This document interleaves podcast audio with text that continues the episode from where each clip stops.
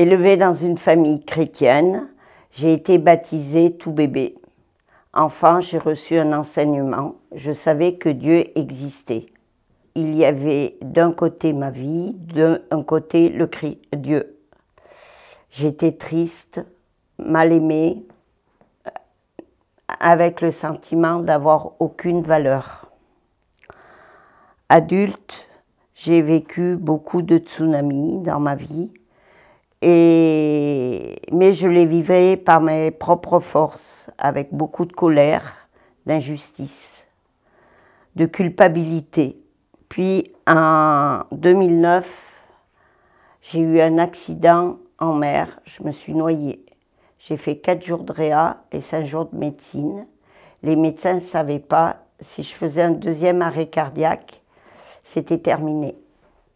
Mais je suis sortie sans séquelles. Serait-il Dieu qui m'a sauvée Beaucoup de questions me viennent à l'esprit. Pendant cette hospitalisation, j'étais seule, car c'était sur Perpignan, et j'ai beaucoup prié. Je sentais que le Seigneur m'appelait, mais euh, je ne me sentais pas digne d'être appelée son enfant, d'être son disciple.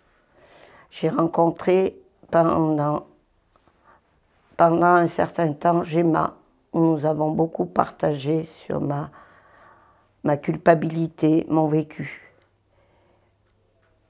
Et au bout de ce cheminement, en 2013, j'ai donné ma vie à Christ.